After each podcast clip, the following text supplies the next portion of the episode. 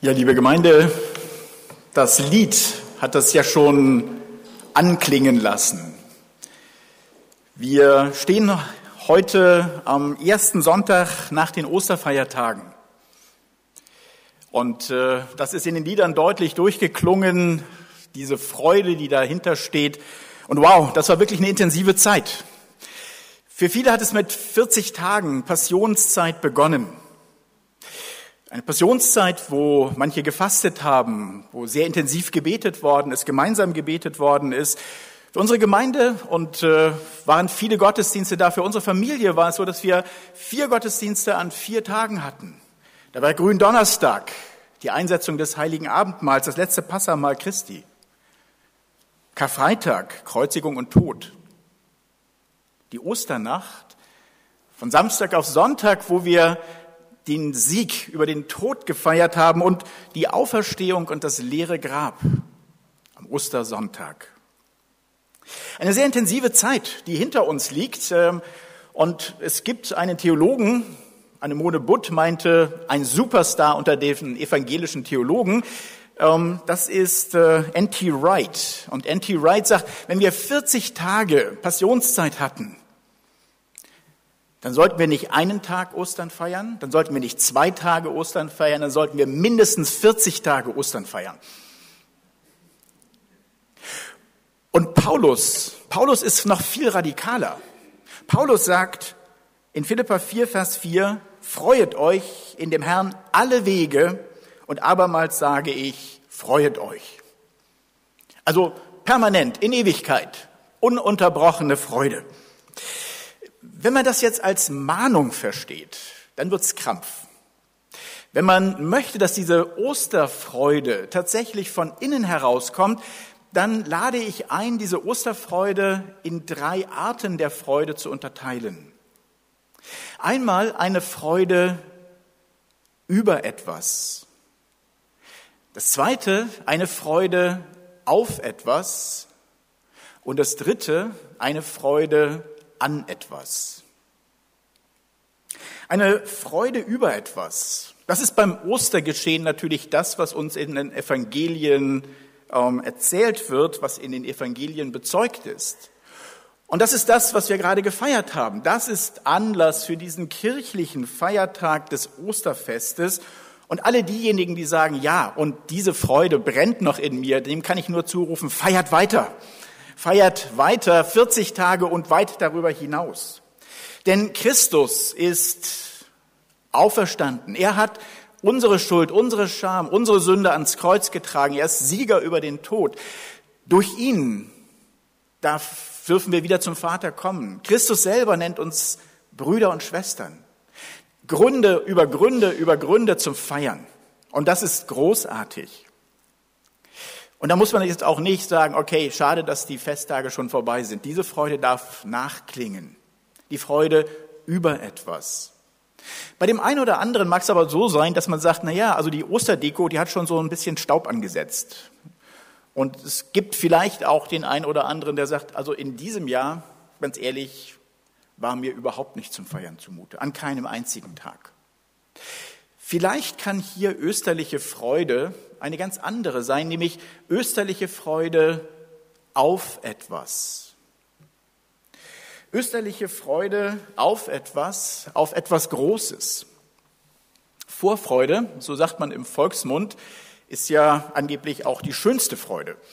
Und äh, von daher, vielleicht ist diese inspirierende Freude auf etwas, etwas, was uns inspirieren kann. Weil sonst ist das Leben nach Ostern manchmal fast wie so ein Rudern auf dem Meer.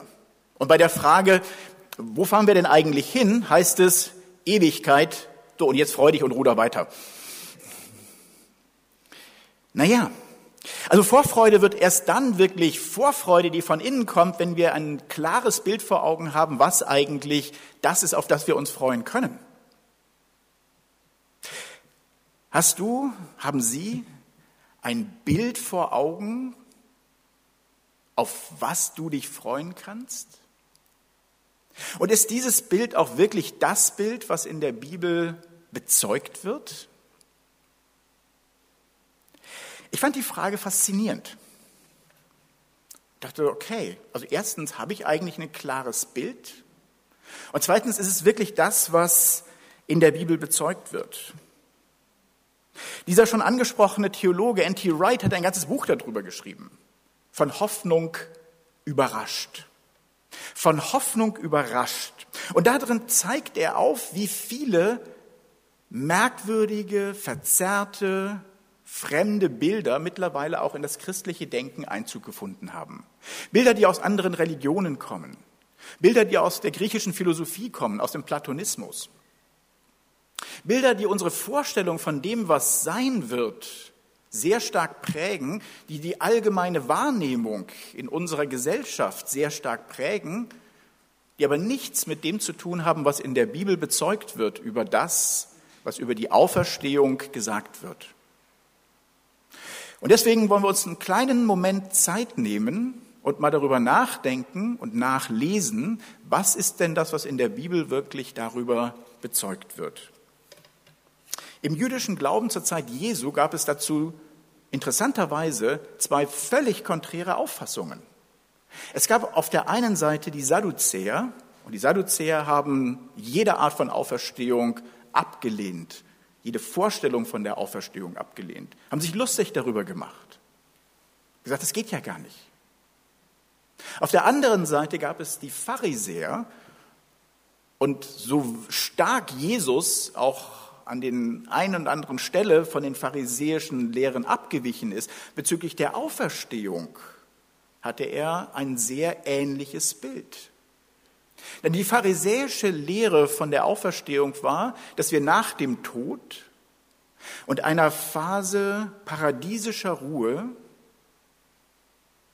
auferstehen werden. Und zwar auferstehen wird das Volk Israel auf einmal alle werden auf einmal auferstehen und dann wird Gott auf Ewigkeit bei seinem Volk sein. Und wenn wir von Auferstehen sprechen, dann meinen wir wirklich Auferstehen im physischen Sinne, im leiblichen Sinne. Das äh, liest man manchmal, einige kennen es vielleicht, dieser Text, der in der Osternachtsliturgie ähm, immer wieder auch gelesen wird. Dieser Text stammt aus Hesekiel im 37. Kapitel, dem Propheten Hesekiel. Und da steht, des Herrn Hand kam über mich und er führte mich hinaus im Geist des Herrn und stellte mich mitten auf ein weites Feld, das lag voller Totengebeine. Und er sprach zu mir, du Menschenkind, meinst du wohl, dass diese Gebeine wieder lebendig werden? Und ich sprach, Herr mein Gott, du weißt es. Und er sprach zu mir Weissage über diese Gebeine und spricht zu ihnen, ihr verdorrten Gebeine, höret des Herrn Wort. Siehe, ich will Odem in euch bringen, dass ihr wieder lebendig werdet. Da kam der Odem in sie und sie wurden wieder lebendig und stellten sich auf ihre Füße ein überaus großes Heer. So spricht Gott der Herr, Siehe, ich will eure Gräber auftun und hole euch, mein Volk, aus euren Gräbern herauf und bringe euch ins Land Israels. Ihr sollt erfahren, dass ich der Herr bin und ich will meinen Odem in euch geben, dass ihr wieder leben sollt und will euch in euer Land setzen. Ein Text, den ich jetzt mit den Worten der Lutherbibel gesprochen habe, weil der eine oder andere vielleicht diese Worte auch einfach aus der Osternachtsliturgie kennt. Das ist das, was jüdischer Glaube zur Zeit Jesus war über die Auferstehung. Und der erste, vielleicht schon tatsächlich für uns heute noch überraschendere Gedanke dabei, noch überraschender als für die Juden damals, ist diese Vorstellung davon, dass wir auferstehen werden zu einem Leben nach dem Leben nach dem Tod.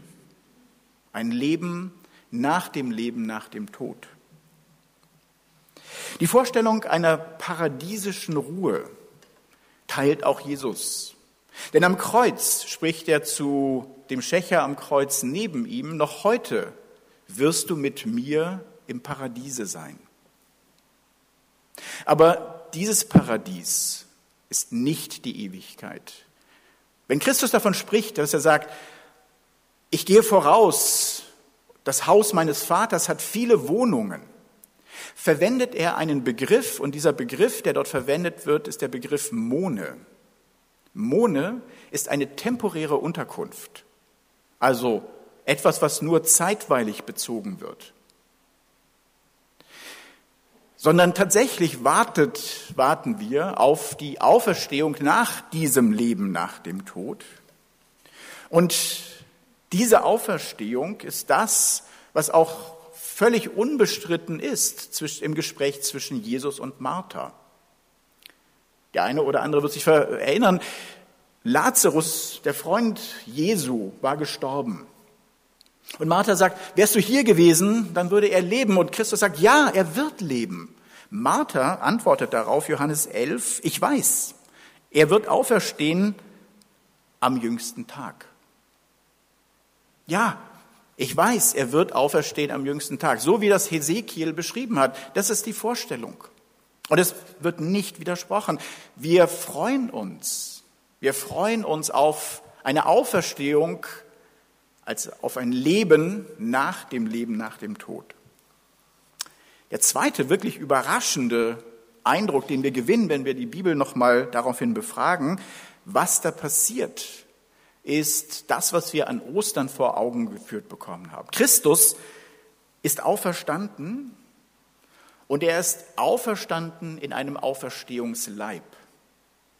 Das ist faszinierend nachzulesen. Und das ist das, was tatsächlich in dieser Zeit nach Ostern überall immer wieder sichtbar wird.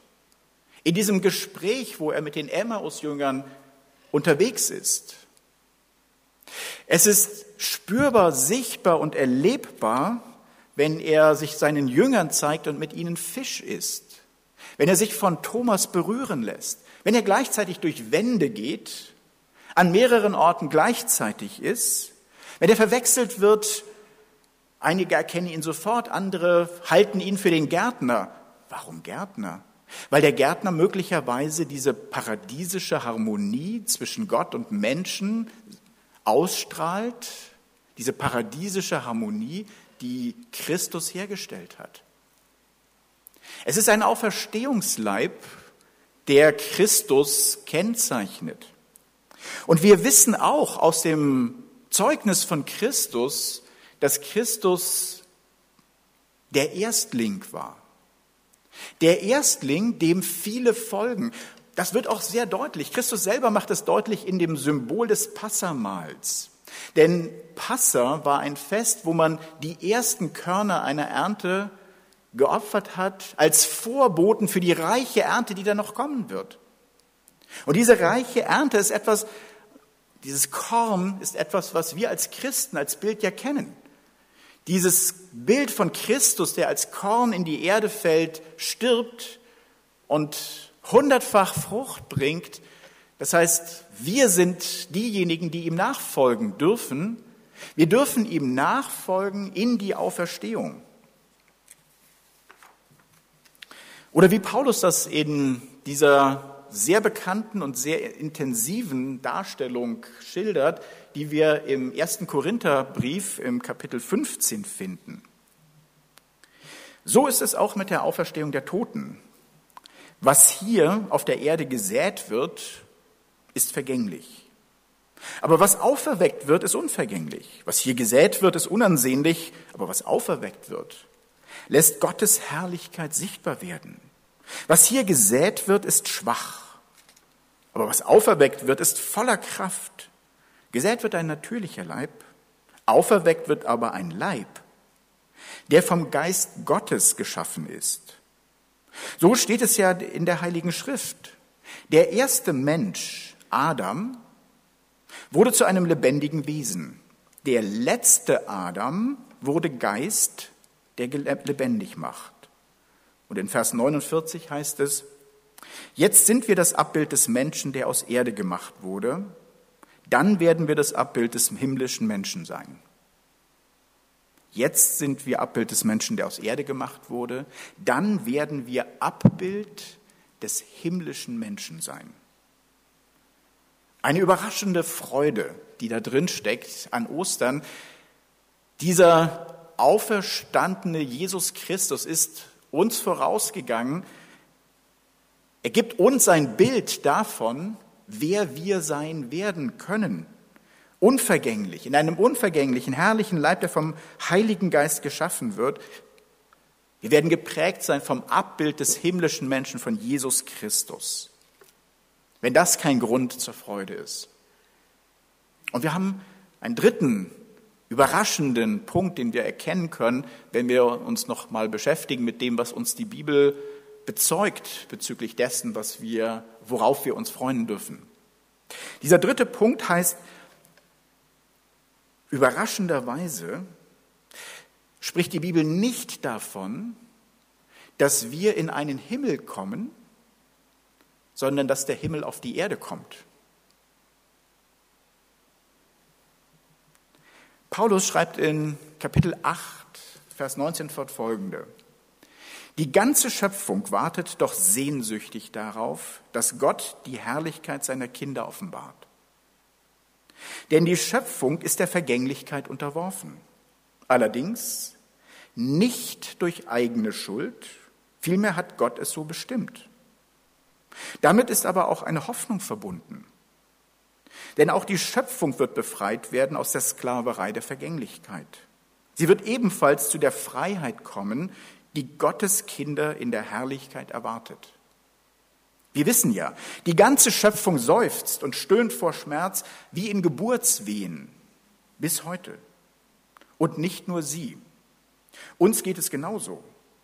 Wir haben zwar schon als Vorschuss den Geist Gottes empfangen, Trotzdem seufzen und stöhnen auch wir noch in unserem Inneren, denn wir warten ebenso darauf, dass Gott uns endgültig als seine Kinder annimmt. Dabei wird er auch unseren Leib von der Vergänglichkeit erlösen. Ich weiß nicht, ob es euch aufgefallen ist, in Vers 23 steht, denn wir warten ebenso darauf, dass Gott uns endgültig als seine Kinder annimmt. Dabei wird er auch unseren Leib von der Vergänglichkeit erlösen. Da steht nicht, Gott wird uns von unserem Leib erlösen, sondern er wird unseren Leib von der Vergänglichkeit erlösen. Das ist nicht das Bild einer körperlosen Seele, die in einen Himmel aufsteigt, sondern es ist das Bild eines transformierten Leibes auf dieser Erde. Um das zu unterstreichen, verwendet Paulus das Bild der Geburt. Denn in der Geburt wird ein Körper geboren. Und es ist diese Erde, auf der sich das vollziehen wird. Die Schöpfung wird nicht vernichtet, sondern Gott erlöst die Schöpfung. Das hat er schon ganz am Anfang zugesagt. Wenn man sich das anguckt, was er nach der Sintflut uns und der gesamten Schöpfung, allen Lebewesen in seinem Bund zugesagt hat, dann hat er gesagt, nie wieder werde ich den Gedanken haben, diese Schöpfung zu vernichten. Und er besiegelt es mit dem Regenbogen. Diese Schöpfung, die war sehr gut nach Gottes eigenem Urteil. In diese Schöpfung ist das Böse durch den Sündenfall der Menschen gekommen und dieses Böse hat Besitz ergriffen von der Schöpfung. Aber an Ostern hat Christus selbst das Böse besiegt. Den Sieg errungen, den wir gerade auch besungen haben. Und an Ostern und seit Ostern ist es so, dass dieses Böse besiegt ist. Gottes Geist regiert in der erlösten Schöpfung. Und das Gleiche finden wir bei den Propheten. Nicht nur in dieser Urgeschichte von der Sintflut, sondern das Gleiche finden wir bei den Propheten. Wenn wir lesen bei den Propheten Jesaja und Habakkuk, alttestamentarische Propheten, dann beschreiben sie die erlöste Schöpfung als das Land voll Erkenntnis des Herrn sein wird, wie das Wasser des Meer bedeckt. Nochmal, Sie beschreiben die erlöste Schöpfung, dass das Land voll Erkenntnis des Herrn sein wird, wie das Wasser das Meer bedeckt. Das ist ein sehr merkwürdiges Bild. Weil normalerweise würden wir doch denken, Moment, also das Wasser ist das Meer. Aber er schreibt, dass das Wasser das Meer bedeckt. Was die Propheten mit diesem merkwürdigen Bild ausdrücken möchten, ist, dass Gottes Geist letzten Endes diese Schöpfung durchdringen wird. Gottes Geist durchdringt die Schöpfung, erlöst sie und durchdringt die Schöpfung. Und das vielleicht stärkste und klarste Bild, was wir haben, ist uns in der Offenbarung 21 gegeben. In der Offenbarung 21 heißt es ab Vers 2, und ich sah die heilige Stadt, das neue Jerusalem. Sie kam von Gott aus dem Himmel herab, für die Hochzeit bereit, wie eine Braut, die sich für ihren Mann geschmückt hat. Und ich hörte eine laute Stimme vom Thron her rufen, siehe her, Gottes Wohnung ist bei den Menschen. Er wird bei ihnen wohnen und sie werden seine Völker sein. Gott selbst wird als ihr Gott bei ihnen sein. Offenbarung 21, vorletztes Kapitel, Neues Testament. Es wird uns bestätigt, das neue Jerusalem wird, kommt aus dem Himmel herab. Und es ist so, dass diese erlöste Schöpfung und Gottes Gegenwart zusammenpassen wie Braut und Bräutigam.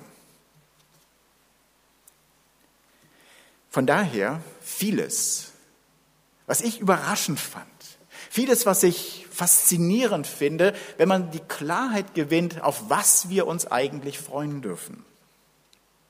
Wir dürfen uns freuen auf eine Hoffnung, auf ein Leben nach dem Leben, nach dem Tod. Wir dürfen uns freuen darauf, dass wir in einem herrlichen Leib nach dem Bild des himmlischen Menschen gestaltet leben werden. Und wir dürfen uns darauf freuen, dass die Erlösung der Schöpfung bevorsteht. Wir dürfen uns freuen auf einen Himmel auf Erden. Vieles, auf das wir uns freuen dürfen, was in dieser Klarheit überraschend ist, vielleicht manchmal doch überraschend ist. Aber das ist Hoffnung auf etwas. Und selbst Paulus sagt, das ist noch nicht da. Wir sind gerettet, aber auf Hoffnung. Seid geduldig. Okay? Also dann doch rudern unter Seufzen und Schmerzen? Vielleicht nicht. Vielleicht, wenn wir uns diesem dritten Thema noch nähern, gewinnt noch eine weitere Quelle der Osterfreude Gestalt. Das ist die Freude darüber, dass wir uns an etwas freuen dürfen. Denken wir noch mal nach. Wenn wir nach dem Tod als körperlose Seele in den Himmel entschweben würden und die Welt vernichtet würde, wäre das, was wir hier und jetzt tun, eigentlich belanglos. Dann wäre es so, dass wir am besten mit dem Rudern einfach aufhören und warten.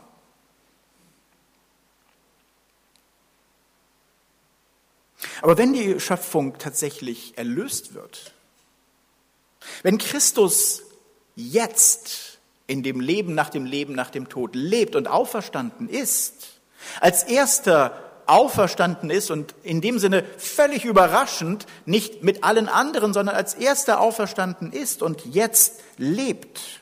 Und wenn wir als Christen Nachfolger dieses lebendigen Jesus Christus sind, dann sind wir hier und jetzt da, wo wir mit diesem lebendigen Christus Reich Gottes aufrichten können. Dann gewinnt jeder Moment unseres Lebens an Bedeutung und an Großartigkeit. Jeder Moment unseres Lebens gewinnt an Bedeutung durch Ostern. Und nur so können wir eigentlich auch dieses überraschende Ende dieses 15. Kapitels im Korintherbrief verstehen. Weil Paulus schwelgt in dem Sieg über den Tod. Und er schreibt ab Vers 54, der Tod ist vernichtet, der Sieg ist vollkommen. Dank sei Gott, denn er schenkt uns den Sieg durch unseren Herrn Jesus Christus. Absatz. Meine lieben Brüder und Schwestern, haltet am Glauben fest, seid unerschütterlich. Setzt euch mit aller Kraft für die Sache des Herrn ein. Ihr wisst ja, was ihr für den Herrn tut, ist nicht vergeblich. Es ist nicht egal, es ist nicht vergeblich, es ist nicht einfach nur etwas tun, was in einer ohnehin vergehenden Erde belanglos wäre, sondern alles das, was wir hier und heute tun, in der Erkenntnis des Herrn, alles das wird das sein, was nach den Fanfaren der Auferstehung Bestand haben wird. Da, wo du heute stehst, da, wo du heute bist, da, wo du heute jemandem liebevoll begegnest, mit ihm sprichst, ihn umarmst, ihm hilfst, ihn unterstützt, da, wo du etwas Schönes schaffst, wo du die Schöpfung zum Blühen bringst, wo du Leben förderst und bewahrst, überall da ist heute schon ein Stück dieses Himmels auf Erden. Überall da ist Gottes Reich heute schon präsent. Überall da ist heute schon das, auf, an dem wir uns freuen dürfen, an dem wir mitwirken dürfen. Stell dir vor, du bist ein Steinmetz. Du arbeitest an deinem Stück Stein und arbeitest da irgendwas raus und ist eigentlich nichts Besonderes, ist dein Job. du machst einfach nur deine Aufgabe. Du erkennst gar nicht, dass das irgendetwas Großartiges sein könnte. Und irgendwann wirst du erkennen, dass dieses Stück, dieses eine Stück, an dem du in deinem Leben gearbeitet hast, dass dieses Stück Mosaikbaustein in der himmlischen Kathedrale sein wird, die aufgerichtet sein wird durch Jesus Christus. Und das ist vielleicht die stärkste aller Osterfreuden.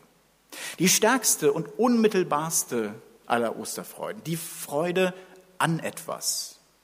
Denn Paulus schreibt im ersten Korintherbrief, Vers 13, Kapitel 13, Vers 13, was bleibt, sind Glaube, Hoffnung, Liebe, diese drei.